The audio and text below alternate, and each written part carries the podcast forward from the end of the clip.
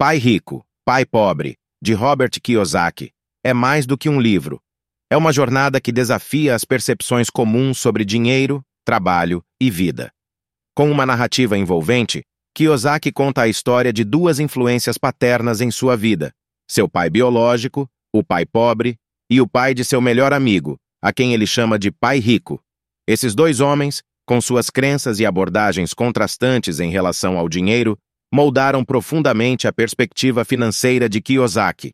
O pai pobre, um homem altamente educado e com um bom emprego no governo, representava a mentalidade convencional, valorização da educação formal, busca por um emprego seguro e a crença de que trabalhar duro é o caminho para o sucesso financeiro.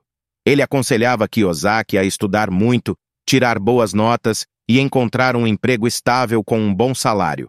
Este conselho, embora bem intencionado, baseava-se na premissa de que a segurança financeira vem principalmente do emprego e da progressão na carreira. Em contraste, o pai rico era um empresário próspero com pouca educação formal. Ele encorajava Kiyosaki a aprender sobre dinheiro através da experiência prática. Para ele, a verdadeira inteligência financeira não se encontrava nos livros escolares, mas na compreensão do dinheiro e de como ele funciona no mundo real. O pai rico enfatizava que não é suficiente apenas ganhar dinheiro.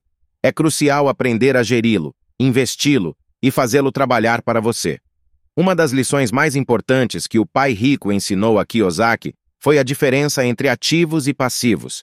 Ele explicava que um ativo coloca dinheiro no seu bolso, enquanto um passivo tira dinheiro dele. A chave para a riqueza, segundo ele, não estava em ter um alto salário, mas em acumular ativos que geram renda passiva. Essa ideia contrasta fortemente com a crença do pai pobre, que via a acumulação de bens materiais, como uma casa grande ou um carro novo, como sinais de sucesso. Outra distinção crucial entre as filosofias dos dois pais era a visão sobre o medo e o risco. O pai pobre tendia a evitar riscos, especialmente no que diz respeito a finanças.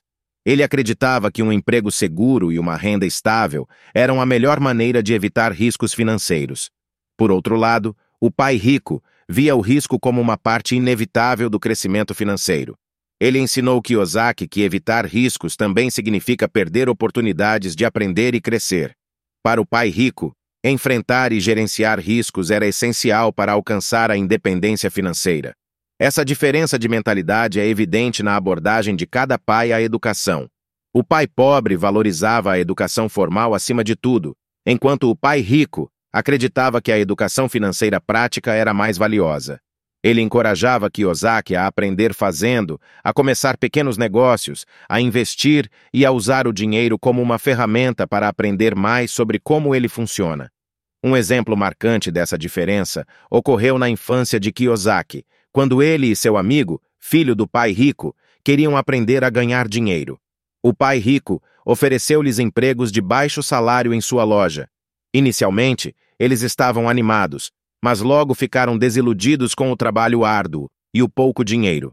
Foi então que o pai rico lhes ensinou uma lição valiosa: não trabalhar por dinheiro, mas aprender a fazer o dinheiro trabalhar por você.